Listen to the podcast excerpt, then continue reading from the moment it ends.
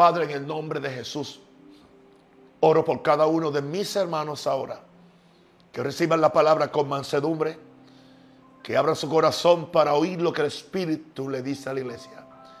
Padre, la fe viene por oír y oír la palabra de Dios. Yo quiero oír la palabra de Dios.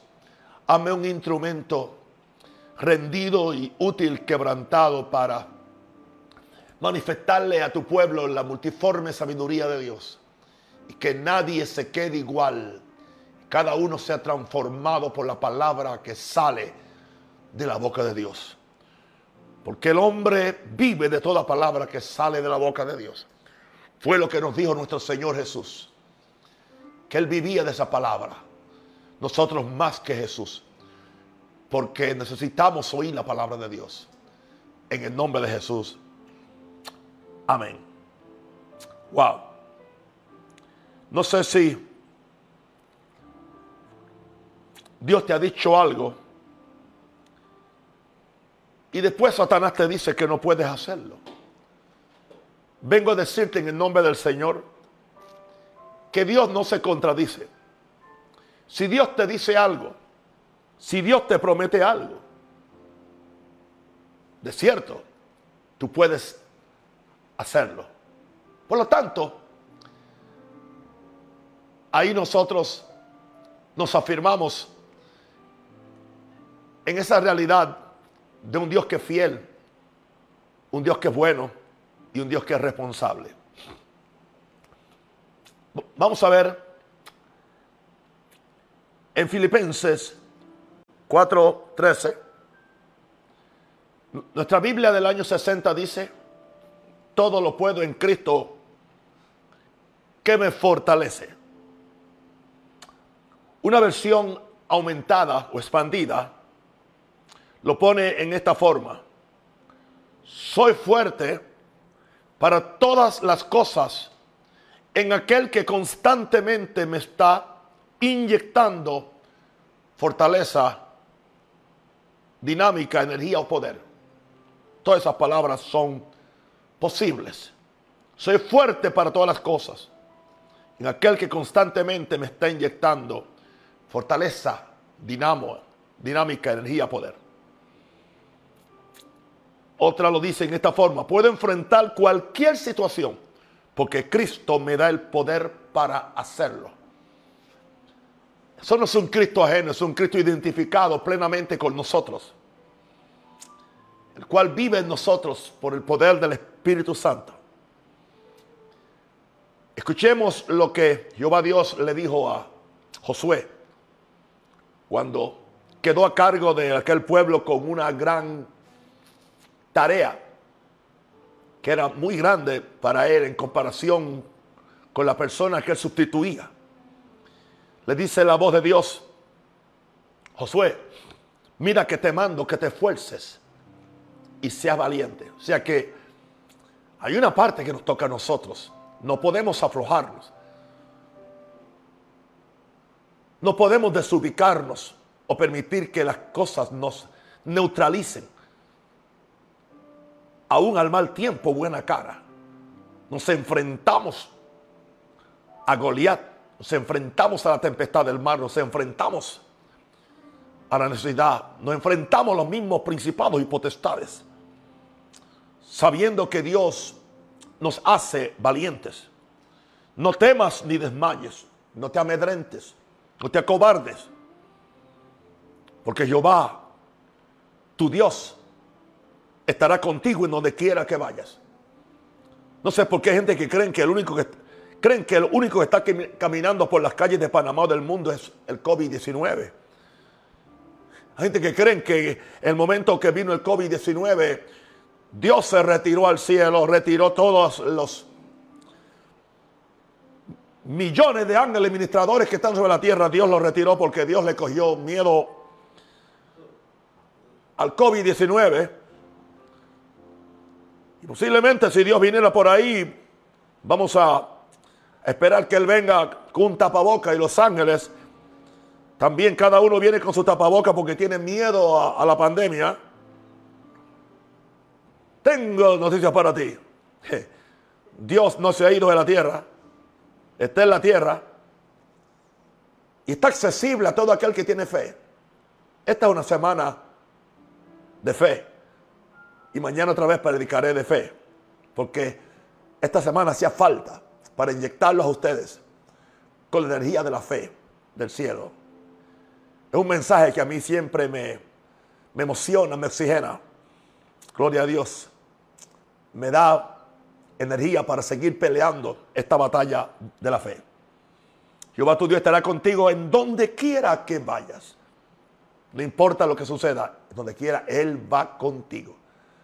Jesús dijo, nunca te dejaré, nunca te desampararé, dijo Dios. Jesús dijo, estoy con vosotros todos los días, hasta el fin del mundo. Querido amigo y hermano, Él está con nosotros. Pero no solamente está con nosotros, está por nosotros. No solamente está por nosotros, está dentro o en nosotros. Uf, como cantamos, Él está sobre mí, me guarda con poder, me guarda con poder, me guarda con poder, Él está sobre mí, me guarda con poder, Cristo me guarda con poder. Oh, glory to God, uf, santo. Ahora, si Dios te dice que puedes, entonces hazlo, puedes hacerlo. En primer lugar, porque somos de Dios. Somos de Dios. Naturalmente yo soy de Estados Unidos, nací en Puerto Rico, espiritualmente soy del cielo. Naturalmente estoy pisando suelo panameño, espiritualmente estoy en lugares celestiales como posiblemente predique mañana. Lo importante no es tanto lo, natural, sino lo espiritual. Y lo espiritual es más difícil creerlo porque no lo vemos y a veces ni lo sentimos. Pero es más real que lo natural porque lo espiritual fue primero. Eso es lo que a mí me mantiene vigente, joven, hermoso, perdonen, lleno de fe para poder ayudarlos a ustedes. Si yo estuviera caído, ¿cómo lo voy a levantar usted? Si yo estuviera triste, ¿cómo lo voy a alegrar a usted? Si yo fuera incrédulo, ¿cómo lo le voy a inspirar fe a usted. Si yo estuviera abajo, ¿cómo lo va a subir a usted a donde Dios está? Así que ora por mí, por favor.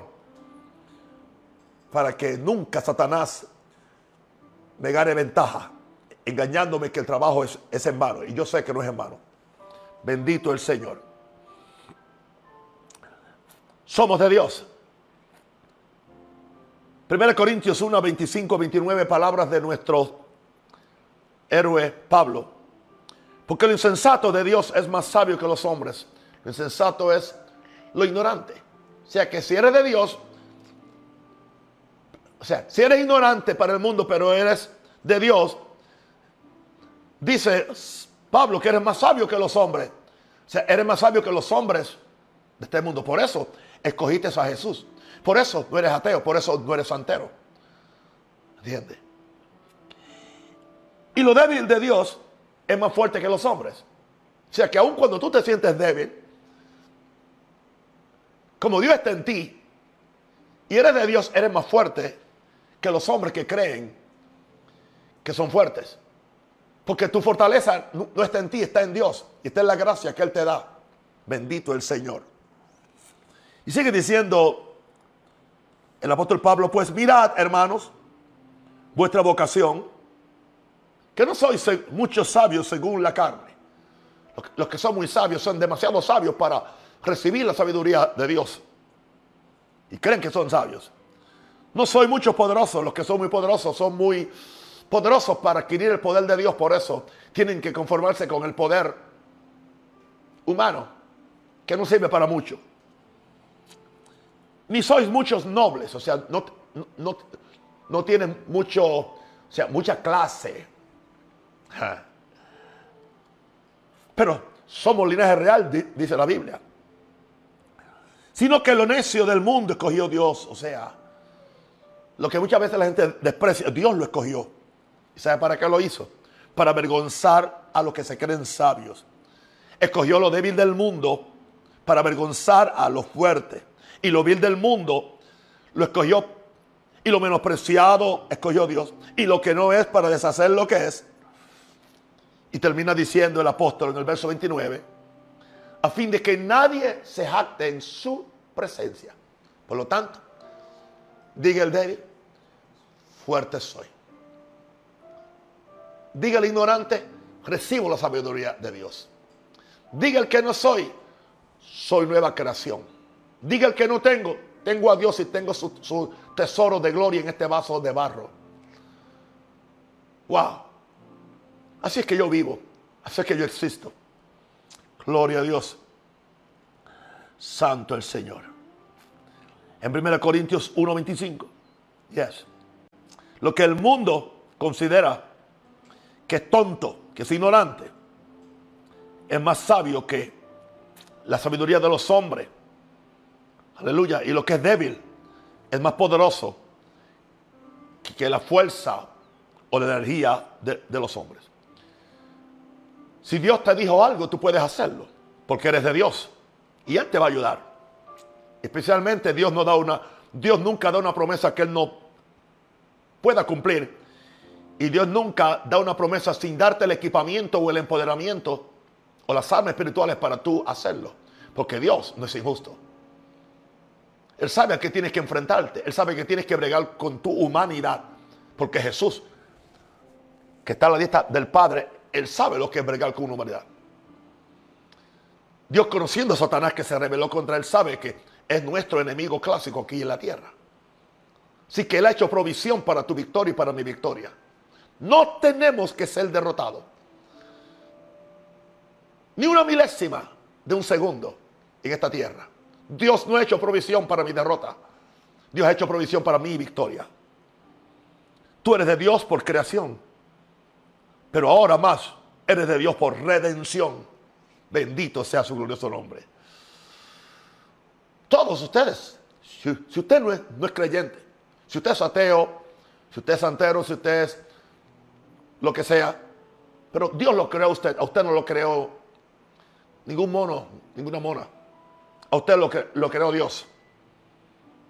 Pero ahora a los que hemos recibido a Jesús, ahora, además de ser su creación, somos, su somos suyos por redención, somos hijos de Dios, somos hijos, hijos legales de Dios, engendrados por Dios.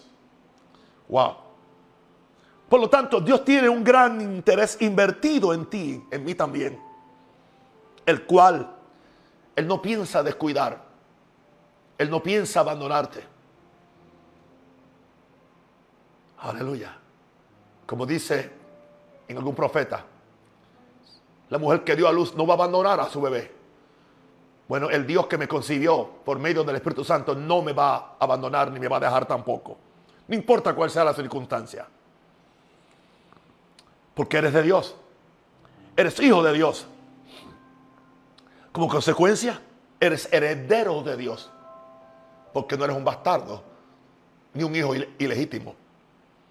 Eres colaborador con Él en esta gran obra de redención y de reino. En un sentido, Dios nos necesita. Porque hay una obra en la tierra que tiene que ser hecha no por ángeles, sino por humanos. Por eso aquel verbo se hizo carne. Porque Dios reconocía que la tierra fue dada a los hijos de los hombres.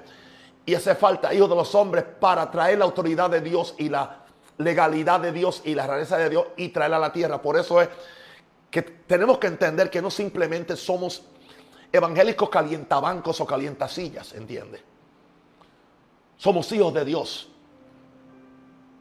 ¿Por qué vamos a estarnos escondiendo y, y con miedo y aterrorizados por las noticias o por todo lo que está diciendo el sistema mundial o la OMS? Nada de eso nos debe mover. Somos hijos de Dios. Y si Dios nos ha dicho que vamos a vencer, atrévete a vencer. Si Dios nos ha dicho que vamos a pisar serpientes y escorpiones, empieza a pisarla. Si Dios nos ha dicho que impongan manos sobre los enfermos y sanan, imponle las manos. Si Dios ha dicho que plaga no tocará tu morada, no recibas eso. Aleluya. Gracias, Padre. Si Dios te dijo algo, tú lo puedes hacer. ¿Por qué? Número dos. Dios te hizo a su imagen y te, te posesionó solamente un poquito menor o inferior a un poquito solamente, un poquito. Porque hay un solo Dios, hay un solo Hijo, Jesucristo, el Hijo de Dios. Pero el Salmo 8, verso 4 al 6, la nueva traducción viviente nos dice esto. Hermano, sonríete, yo te amo. Yo estoy lleno de Dios y estoy lleno de su gracia. Te quisiera tener aquí para darte un abrazo, un beso. Porque este es el amor de Dios que se me sale hasta por, por los poros. Mira lo que somos. Hay una pregunta que hace el salmista David. ¿Qué son los simples mortales? Es una, una traducción un poquito diferente a la del 60. ¿Qué son los simples mortales para que pienses en ellos? Piensa Dios en ti. Claro que está pensando en ti. Claro que está pensando en mí. No se preocupa, pero se inquieta. Es una gran diferencia. Porque la preocupación es ansiedad, la, la inquietud es responsabilidad. ¿Qué son los simples mortales para que pienses en ellos? ¿Qué son los seres humanos para que de ellos te ocupes? No estamos abandonados. Sin embargo, los hiciste un poco menor que Dios. La versión de 60 dice, dice ángeles, que es una traducción de la palabra Elohim. La palabra Elohim aparece en el primer verso de, la Biblia. En el principio Dios Elohim. Así que está, está correcto que cambie ángeles por, por Elohim. No fuimos hechos un poco menor que los ángeles, fuimos hechos un poco menor que Elohim, que Jehová. Y lo coronaste de gloria y de honor, ¿ves? Al hombre, al hombre. O sea que Dios lo coronó de lo mismo que Dios tiene. Dios compartió su gloria y su honor. My God. Lo pusiste a cargo de todo lo que creaste y sometiste todas las cosas bajo su autoridad. Wow. O sea que Dios le entregó su creación para que la protegiéramos, la gobernáramos, la dirigiéramos. Wow. La puso bajo nuestra autoridad. Así que ese virus está bajo la autoridad nuestra, pero hay que pisarlo. Y aquí os doy autoridad para pisar serpientes y escorpiones, porque ese es una serpiente, un, un escorpión. Viene a matar, robar y, destruir. ¿Qué es lo primero que hacemos? Nos turbamos. Obedecemos y está bien que usted obedezca todas las cosas que le están diciendo que usted haga, pero ¿por qué usted en primer lugar no obedece a Dios? En primer lugar, búsquese a ver si hay algún pecado escondido por el cual usted le abrió puerta al diablo para ese virus. Y quizás la peor puerta, quizás no es pecado, es el temor, porque el miedo trae castigo. Wow. El Salmo 8, 4, 6, pero este, esta es otra versión. Dice, ¿qué, ¿qué es el mortal para que te acuerdes de él? ¿Qué es el ser humano para que de él te ocupes? Lo has hecho algo inferior a un Dios. Aleluya. Lo has revestido de honor y de gloria. lo has puesto al frente de tus obras. Todo lo has sometido a su poder. Señor, yo pido que nosotros descubramos esto y que todo temor, todo amedrentamiento, toda cobardía se nos vaya. Pero el problema es que está saliendo de los púlpitos, está saliendo de los grandes apóstoles y profetas son los primeros que están amedrentados. Porque no conocen a Dios. No conocen a Dios. Porque el pueblo que conoce a su Dios se esforzará y actuará. El pueblo que conoce a su Dios hará grandes hazañas, dice otra versión. Bendito el Señor. Yo vengo a decirte en esta noche, querido, que tú eres un hijo. Yo soy un hijo de Dios con todos los derechos y honores que el título conlleva. Y con credenciales como esa, no hay forma que podamos ser vencidos, arrinconados, amedrentados, atemorizados. Tú eres un hijo de Dios, eres una hija de Dios, tienes caché divino, linaje escogido de Dios, con los derechos y honores que el título conlleva. Dios te hizo su imagen, por eso eres participante de su naturaleza divina y eterna de Dios. Tú no solamente tienes una naturaleza humana, sino tienes una naturaleza divina, la, misma naturaleza que Dios le impartió a Adán, te impartió a ti. El día que Jesucristo vino a ti y el día que el Espíritu Santo sopló sobre ti. Yo soy participante de su naturaleza divina y eterna de Dios. En ese sentido soy como Dios. Nadie, nadie salga diciendo que dije que soy Dios, pero soy como Dios. Porque hijo de gato es gato Hijo de perro es perro. Hijo de perro no es gato. Pero hijo de gato es gato. Hijo de Dios, en un sentido es Dios. Es Dios porque tiene su naturaleza. No que es Dios para ser adorado o Dios para, para ser independiente. No. Es, estoy hablando de, una imagen. Estoy, hablando de una naturaleza. Wow. Que es la de Dios. Wow.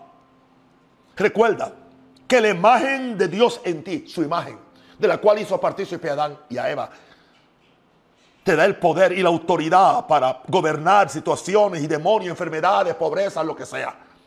Pero tienes que pararte, hermano. Esto no, no acontece simplemente por derecho propio. Esto no acontece simplemente, ¿entiendes? Porque yo deseo que acontezca. Es por gracia, pero tengo que forzarme, tengo que levantarme. Tengo que agarrarme de mí mismo. Y tengo que yo, en vez de vivir de afuera hacia adentro, vivo de adentro hacia afuera. Aleluya. Indicando esto que yo mismo me paro por encima de mí mismo. Porque mayor es el que está en que está en el mundo. Mira, hermano, yo tengo las mismas dudas que tú tienes. Los mismos demonios o quizás más fuertes vienen a donde mí. Las mismas inquietudes, las mismas frustraciones vienen a mí. ¿Cuál es la diferencia? No es que soy mejor que tú. No es que soy ni más espiritual que tú. Quizás algunos de ustedes pueden orar más que yo. Es la, es la realidad de quién soy. Soy hijo de Dios. Y eso nadie lo puede cambiar.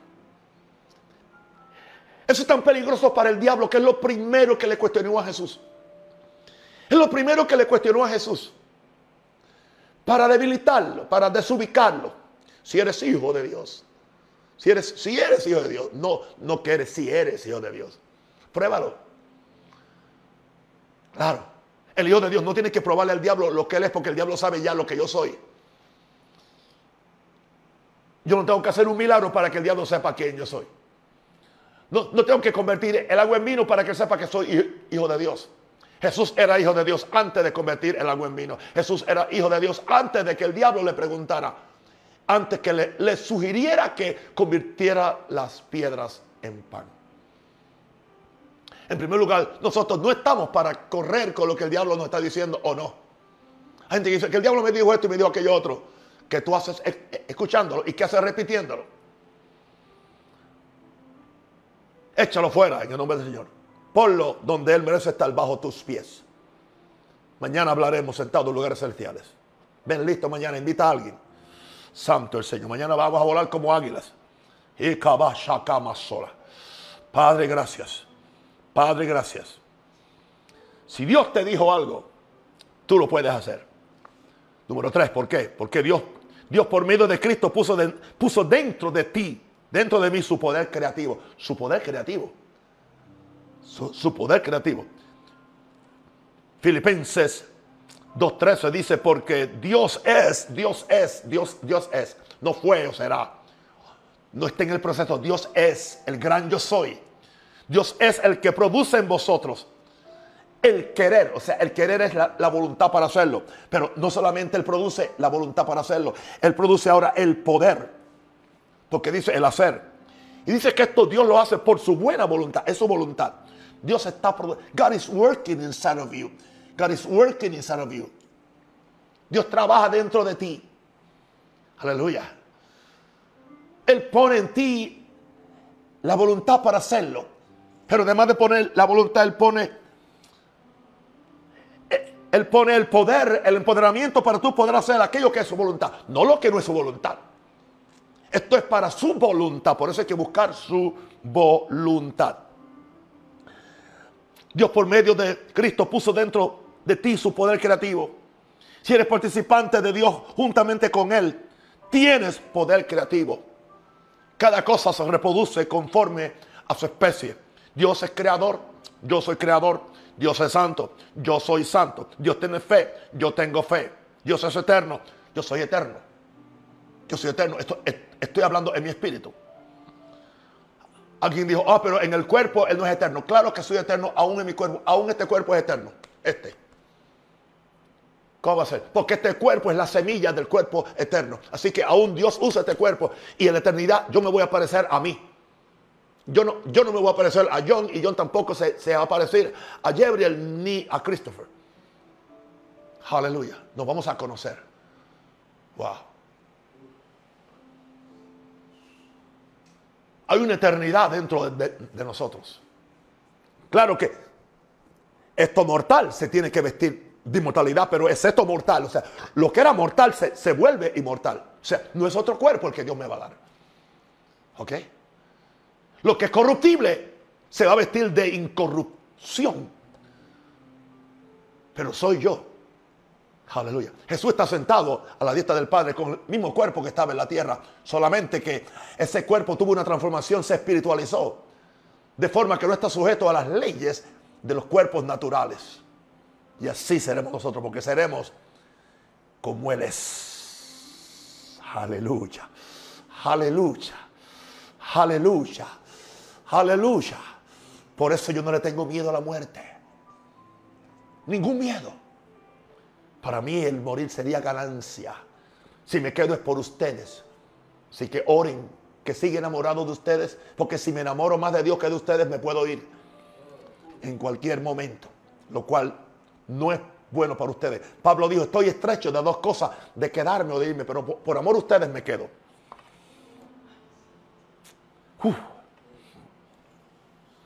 Recuerda que la imagen de Dios en ti te da el poder y la autoridad para gobernar situaciones y demonios.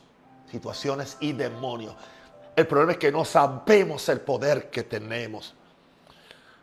Los cristianos oyendo a los filósofos, a los científicos, entiende, a, a, los, a, los consejeros. Y hay cierta sabiduría en eso, pero hay una sabiduría que está por encima de eso, es la de Dios.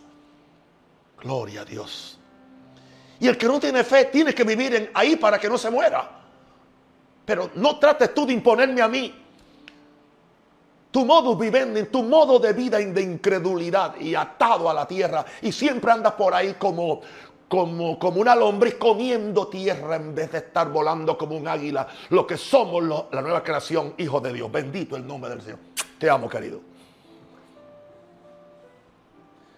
Si Dios te dijo que vas a hacer algo, lo puede hacer. Él puso en ti, dentro de ti, su poder creativo. Si eres participante de Dios juntamente con Él, tienes poder creativo. Eres un cargador de la palabra de fe. Eres un cargador de la palabra de fe para, para crear, no para creer, para crear mundos como Dios y para destruir cosas que te oponen. El poder de Dios en ti es, es, es creativo y es destructivo. Crea las obras de Dios y destruye las obras del diablo. Recuerda, el poder de Dios en ti, aleluya, es tiene una doble función. Es un poder creativo, crea las obras de Dios que Dios quiere que tú hagas y destruye las obras del diablo, destruye el gobierno de Satanás en tu vida. Pero mi pueblo perece, por favor, por falta de conocimiento. Eres un cargador de la palabra de fe para crear mundos como Dios y para destruir cosas que se te oponen. Por lo tanto, querido amigo y hermano, vengo a decirte, saca, saca de ti, de tu alma, el complejo de inferioridad, el complejo de debilidad que anula tu poder creativo. Yo no estoy hablando de prepotencia, yo no, yo no estoy hablando de soberbia, de altanería natural. No, no, no, no, no, no, muy lejos de eso. Pero hay un complejo de inferioridad y de debilidad, que yo no soy nada, yo no puedo hacer nada. Está bien, eso está bien, es lo natural.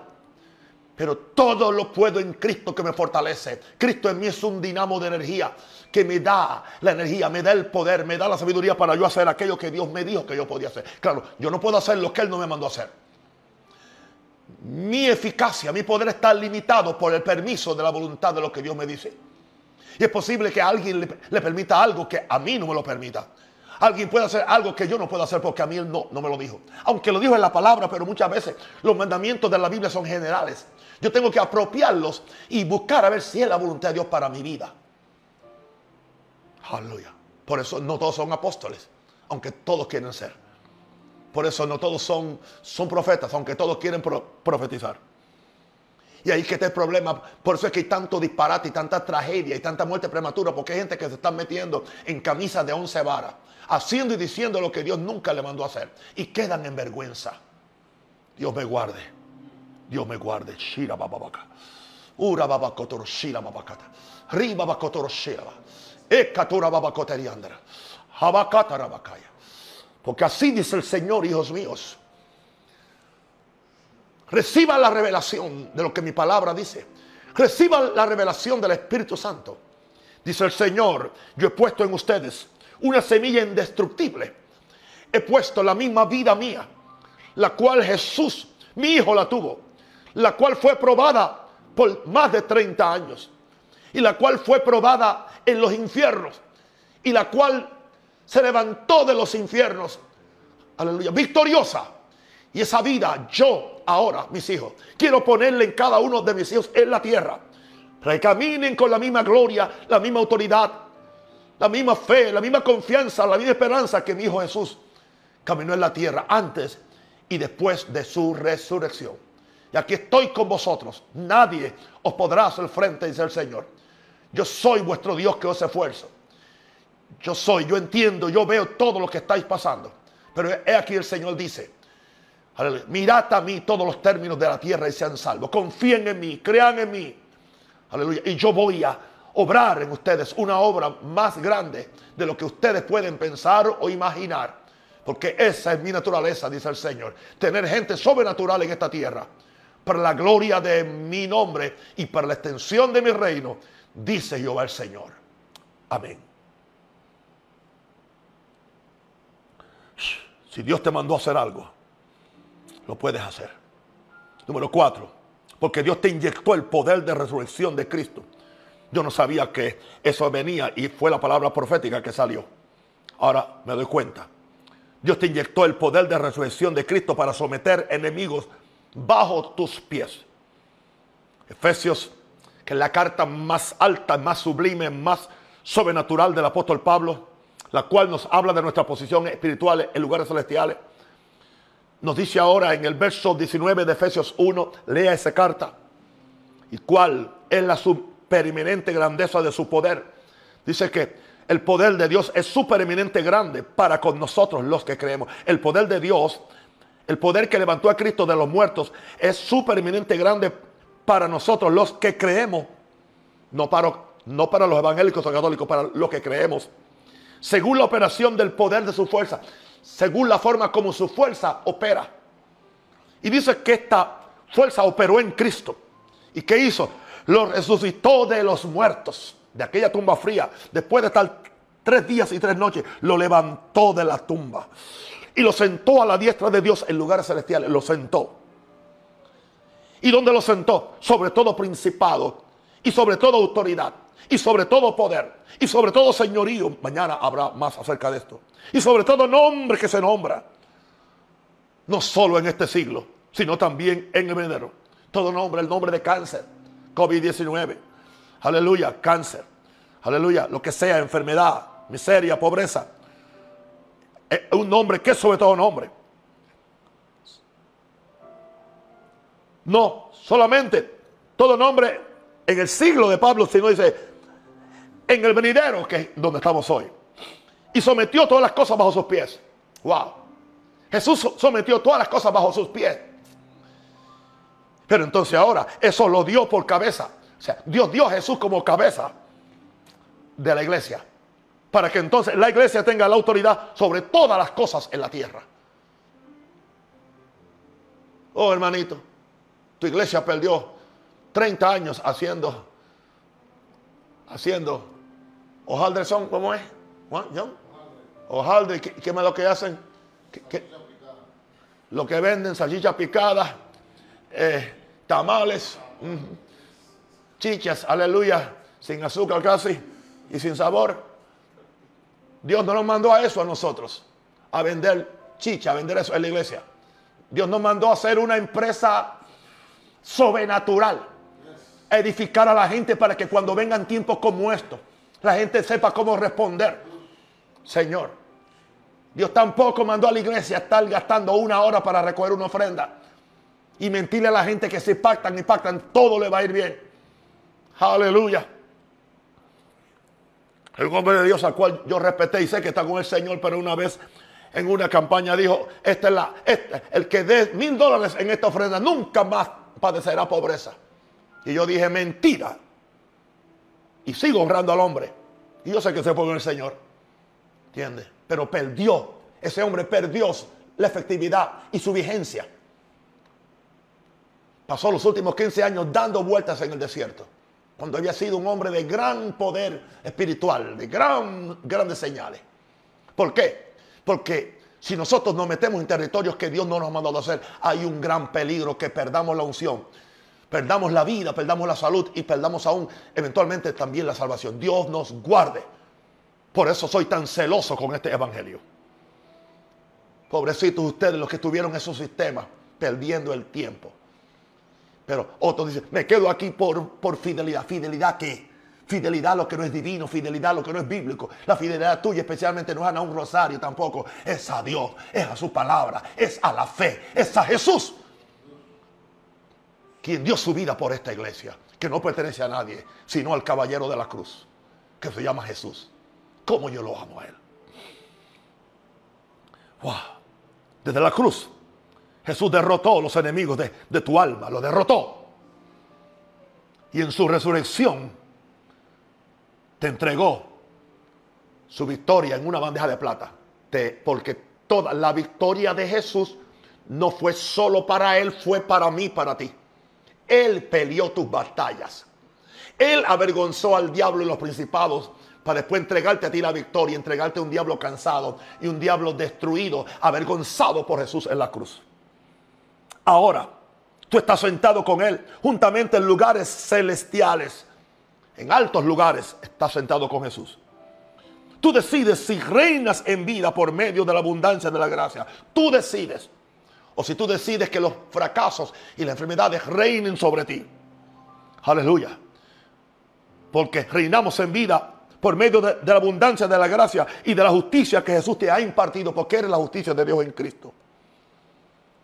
O tú decides si te quedas en la tierra como una, ser, como una lombriz escondida comiendo barro. Y solamente saca la cabecita para respirar. Hay gente que así vive, la vida No respira, no, no tienen paz. Hay una vida de victoria. Yo no dije que no hay tentación. Yo no dije que no hay problema. Yo no dije que no hay tribulación. Yo no dije que en algunos casos puede, puede haber hasta martirio. Pero aún en el martirio somos más que vencedores. Porque no nos rendimos a nadie ni a nada. Solamente el que está rendido a Dios no se rinde a nada ni a nadie. Wow. Si Dios te dio una promesa, tú la puedes hacer. Porque hay una gracia dispuesta, hay una gracia abundante que nos es dada para hacer lo que humanamente no podemos hacer. La gracia de la cual predicamos ayer, ayer le, dijimos favor, favor, favor. El favor de Dios es, un empoderamiento que viene por medio del Espíritu Santo para hacer lo que humanamente yo nunca puedo hacer. Lo que mentalmente yo nunca puedo pensar. Él me lo da. Em, así yo escribo mis canciones bajo la gracia. Así yo predico bajo la gracia. Así yo vivo bajo la gracia. Así yo le creo a Dios bajo esta gracia. Uf. Primera Corintios 15, 10. Pero por la gracia de Dios, dice, dice aquel exponente de la gracia Pablo, soy lo que soy. O sea, sí soy, algo, pero no es, porque, no es porque soy Pablo, no es porque fui hebreo, no, no es porque fui un gran maestro, un gran doctor de leyes, no, no, no. Es por, eh, soy lo que soy por tu gracia, Padre, por tu gracia, Padre Santo. Y tu gracia no ha sido en vano para conmigo, tu gracia no ha sido en vano. O sea, tu gracia es efectiva. Antes, he trabajado más que todos ellos, hablando de los otros de los otros cristianos. Antes he trabajado más que todos ellos, pero no yo. Aclara, no yo, sino la gracia de Dios conmigo. El empoderamiento de Dios, el empoderamiento de su espíritu, el empoderamiento de la energía que Dios me da, que Dios me concede, que Dios me inyecta porque estoy en Cristo y Cristo está en mí. Oh, gloria a Dios. Recuerda que Cristo se hizo carne en la tierra para manifestar al mundo su gloria. Para eso Él se hizo carne en la tierra. Tu humanidad sigue cargada de debilidades que Satanás explota para neutralizarte en tu vida de fe. Yo nunca he negado eso. Yo nunca he negado mi fragilidad, mi debilidad. Por lo tanto, tenemos algo. Es una gracia. Que yo hago. Corro y me humillo. Aun si yo fui el culpable. Aun si yo fui quien pequé. Aun si yo la regué. O la dañé. ¿Qué voy a hacer? Corro y me humillo no corro de, la gracia, corro hacia la gracia. No corro de, la cruz, corro hacia la cruz.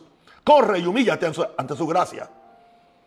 para que el poder de Dios repose sobre ti. La experiencia que tuvo Pablo es de la que él está hablando. Cuando se le asignó un aguijón que lo atormentaba constantemente por causa de la multitud de revelaciones que recibió cuando fue llevado al cielo, al tercer cielo, donde oyó cosas tan gloriosas que después no las podía manifestar en la tierra en lenguaje hablado. Wow. No sabemos cuál, qué efectos hacía el aguijón. Posiblemente trataba de enfermarlo, que posiblemente ponía enemigos en contra de él para que siempre le cerraran las puertas. Todo eso era posible. Sabemos la historia. Un día le dice, Señor, quítame. Oró tres veces, tres veces, quítamelo, quítamelo. Y un día el Señor le dijo, bástate mi gracia. Han interpretado los predicadores que Jesús le dijo, quédate con el aguijón. Él no le dijo, quédate con el aguijón. Él le dijo, mi gracia es suficiente para mí. Tú eres la roca firme de mi fe. Eso es lo que le está diciendo a él. Tienes la gracia. Y si tienes la gracia, tienes el poder. Tienes la voluntad de Dios para vencer ese aguijón. Y no ser inutilizado, neutralizado o desubicado o desenfocado por medio de lo que el diablo está haciendo o no está haciendo. ¿Y qué le dijo entonces Pablo? Bueno, entonces Señor, hago una demanda a tu gracia. Me meto bajo tu gracia. Dame tu gracia, dame tu favor. El Señor le dice, porque mi gracia es suficiente para ti. Dice, bueno, entonces voy a gozarme, voy a alegrarme, voy a dar gloria a Dios. Porque por medio de esta habilitación y empoderamiento de gracia, soy más que vencedor. En todas estas cosas, soy más que vencedor. Satanás será puesto bajo mis pies por la gracia de Dios. La enfermedad será puesta bajo mis pies por la gracia. Pero son mis pies. Aún yo tengo que pelear. Hay gente que creen que no hay que pelear. Dios le dice a Timoteo, esfuérzate en la gracia. Porque aún Satanás se va a oponer a esa gracia que no venga a ti. tienes que orar. Tienes que luchar. Tienes que tirar los golpes a Satanás. Tienes que decirle quién tú eres, quién es Dios y quién es Él también. O quién Él ya no es. Eso, eso a Él le duele más. Tú recordarle al diablo lo que Él no es. Eso sí que Él, ya tú no eres el que tú eras, un arcángel. Aleluya. Ya tú no estás donde tú estabas. Y quiero decirte algo, Satanás, ya que estamos en esta conversación. Aleluya. El sitio que tú perdiste, ese es mi destino eterno en la presencia de Dios. Oh, hermanos, como... Yo creo que si, si el fuera humano correría para el baño, entiende, con una, una corredera intestinal sin, eterna. Bendito el nombre del Señor. Pero así es que se vive, gloria a Dios. Esto es pelear la buena batalla de la fe, echando mano de la vida eterna. Porque mayor es el que esté en mí que el que esté en el mundo, se llama Dios. Eh, Gloria a Dios. Padre, gracias. Si Dios te dijo que haces algo, tú puedes hacerlo. Número 6, porque Cristo en ti es el autor y consumador de tu fe. No tengas mucho, no tengas mucha fe en tu fe. No tengas mucha fe en que tú tienes fe, en que soy cargador. Está bien. Yo soy, yo cargo fe. Yo tengo fe. Yo sé cómo recibir fe, eso es, eso es cierto. Pero hay algo superior a eso. Y es que Cristo es el autor y consumador de mi fe. ¿Ok? O sea, Él la empezó. Yo la creo. Yo la medito. Yo la trabajo. Yo la agencio, esa fe. Yo me preparo con ella. Pero Él es quien la va a consumar. O sea, porque Él es el alfa y Él es la omega. Hebreos 12.2 dice, puesto los ojos en Jesús, el autor y consumador de la fe, el autor, the author and the finisher. El autor es el que, el que empieza, pero también es el que termina, ah, el autor y terminador, autor y consumador. Él empieza y él termina. Pero en el medio soy yo quien tengo que trabajar, tengo que orar, tengo que creer, tengo que luchar.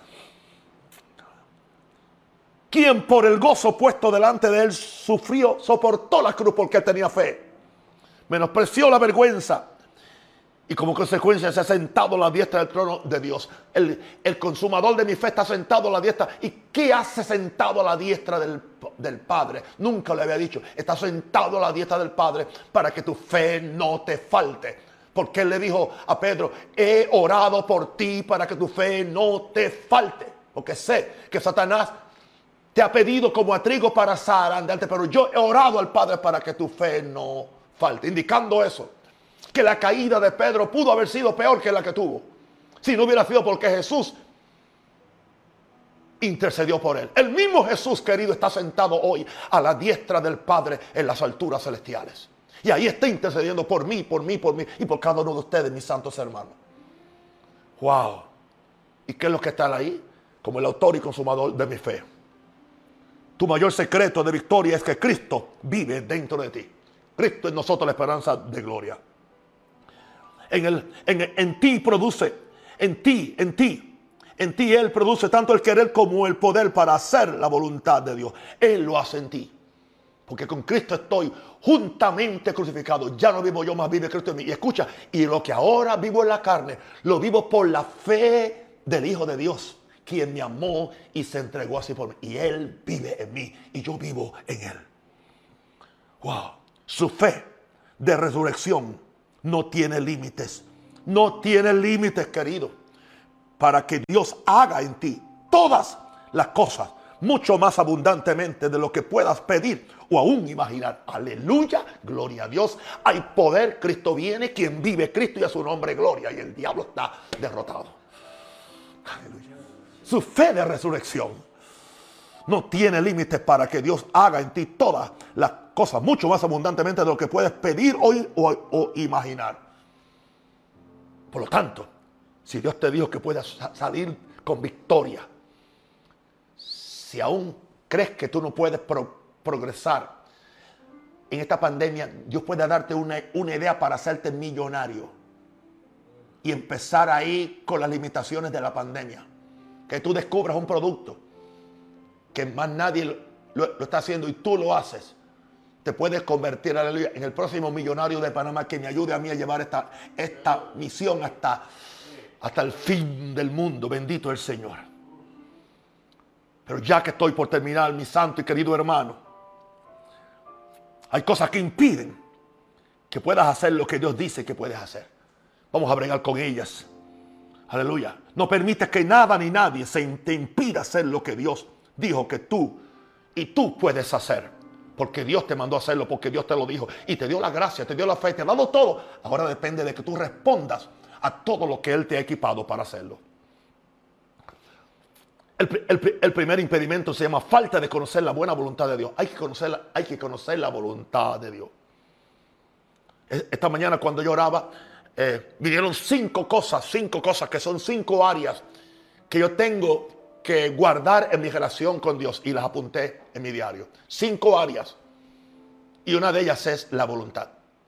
¿Qué voluntad yo hago? ¿La de Dios o la mía? Es muy son áreas muy delicadas, porque a veces creo que es su voluntad y es la mía. Por eso dice la Biblia que la buena voluntad de Dios agradable y perfecta. Gloria a Dios. Solamente viene como consecuencia de yo haber renovado mi mente conforme a la palabra y a la voluntad de Dios. El no conocer la voluntad de Dios, aleluya, te va a impedir hacer lo que Dios te dijo. En segundo lugar, el pecado que mata la creatividad va por El pecado hay que sacarlo. Por eso he dedicado semanas enteras para hablar del pecado y de la humildad. El pecado hay que sacarlo. No podemos coquetear, no podemos permitirlo ni, ni relajando ni jugando. Fuera pecado. Número tres, la culpa y condenación que te impide acercarte a Dios. Tienes que sacar esa culpa religiosa, esa condenación. Porque no hay condenación para los que estamos en Cristo. Hemos sido justificados, santificados y si caí en pecado, me levanto, me arrepiento y sigo otra vez corriendo. Pero no me voy a dejar apabullar por la condenación y la culpa para, porque esa culpa y condenación me neutraliza la fe y no puedo creerle a Dios y menos ejercer autoridad sobre el diablo. ¿Qué es lo que impide? Número cuatro, el sentido de inferioridad y baja estima que te dice que no puedes, que no puedes, que no puedes. Fíjense que, que no dice todo lo puedo, dice todo lo puedo en Cristo. Ahí está. Todo, o sea, no es en Naúm, no es en Juan, no es en Pedro, no es en María, no es en Rosita. Todo lo puedo en Cristo, es en Cristo. Mi identidad está en Cristo. Aleluya. Mi imagen está en Cristo, aleluya. Mi victoria está en Cristo. Todo es en Cristo, aleluya. La esperanza de gloria. A Él sea la gloria por siempre. Mm, te amo, mi Señor Jesús, qué bueno eres. Wow. Lo que impide que puedas hacer lo que Dios dice. Número cuatro o cinco. Puede ser tu formación cultural y familiar. Lo que aprendiste de tu, cultura. Hay demonios de la cultura puertorriqueña, hay demonios de la cultura americana, hay superdemonios de la cultura panameña, hay, hay demonios de, la cultura de, eh, venezolana, colombiana, que no son Biblia. Entiende que tú no tienes que decir, no, no te sientas orgulloso de, de algo cultural que es pecaminoso.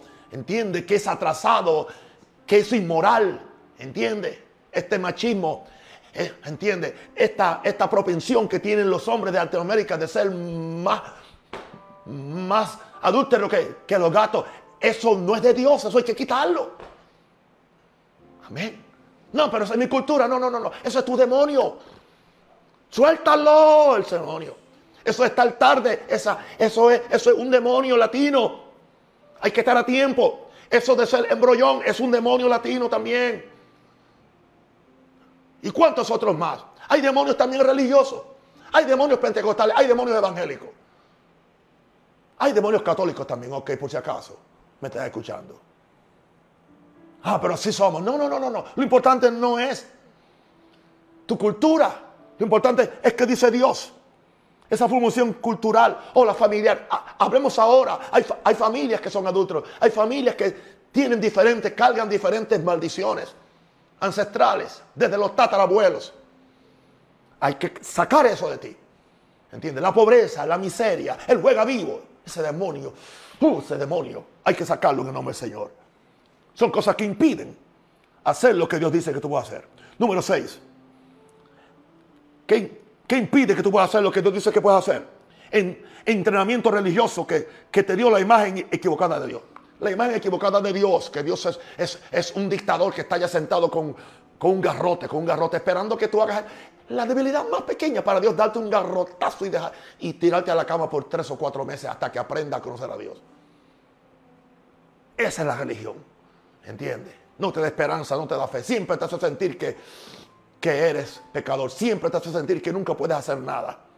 Nunca te dicen todo lo puedo en Cristo que me fortalece porque quieren que tú te sientas orgulloso de, ti mismo en vez de sentirte orgulloso del que te redimió de Jesús. Tu identidad no eres tú, tu identidad es Cristo en ti, la esperanza de gloria. Y número siete, el séptimo impedimento, las experiencias de tu pasado, que son fantasmas que te persiguen. Lo que me pasó, empecé y no terminé me casé, fracasó mi matrimonio, la mujer me dejó y la mujer se fue con otro, o yo me fui con otro, o lo que sea, y ahora yo ya yo no quiero saber del matrimonio. entonces estás esclavo a eso. Empecé un negocio, no me funcionó, caí la bancarrota. Otra vez tú tienes que levantarte. Levántate, levántate. Levántate. No importa, no importa. No importa el fracaso. No importa la experiencia. No permita que la, experiencia pasada sea el dictamen, sea lo que dicta tu, tu futuro. Y aquí yo hago una cosa nueva, dice el Señor. Pronto saldrá a la luz. Voy a hacer una cosa, aleluya, que al que le oiga le van a reteñir los oídos. Por eso yo tengo fe para esta iglesia. Y yo sé todo lo que ha pasado, pero yo sé que Dios está al control de todo. Especialmente porque para aquellos que amamos a Dios, todas las cosas nos obran para bien. Querido amigo y hermano. Yo creo que tuve éxito hoy en decirte lo que Dios quería decirte. Que si Dios te lo dijo, tú puedes hacerlo. Padre, ahora en el nombre de Jesús, oro por mis queridos hermanos y hermanas, amigos y amigas, hijos e hijas. Oro para que la gracia de Dios esté sobre ellos. Padre, ya también he, orado por los enfermos para que sean sanados. Ahora yo pido que la fe se levante en ellos. Que ellos se levanten a orar mañana, Señor. Que tan siquiera dediquen una hora en la mañana. Una hora tan siquiera para conectarse con el cielo, que leen la Biblia, que, que vuelvan a escuchar este mensaje, que lo vuelvan otra vez, porque hay muchas cosas que ellos tienen que volver a, oír, a oír, Padre. En el nombre de Jesús, Señor. Declaro sobre ellos el reino de Dios. Oro por ustedes, los amo y los quiero. No se les olvide orar por el siervo Naúm Rosario. Que yo oro. Ustedes, ustedes son mi iglesia. Ustedes son mis hijos. A quienes yo amo y por quienes yo oro cada día. Les amo y les bendigo. En el nombre del Padre, en el nombre del Hijo y del Espíritu Santo. Amén. Les amo con todo mi corazón. Y quiero lo mejor del cielo y del Calvario para ustedes. Chao.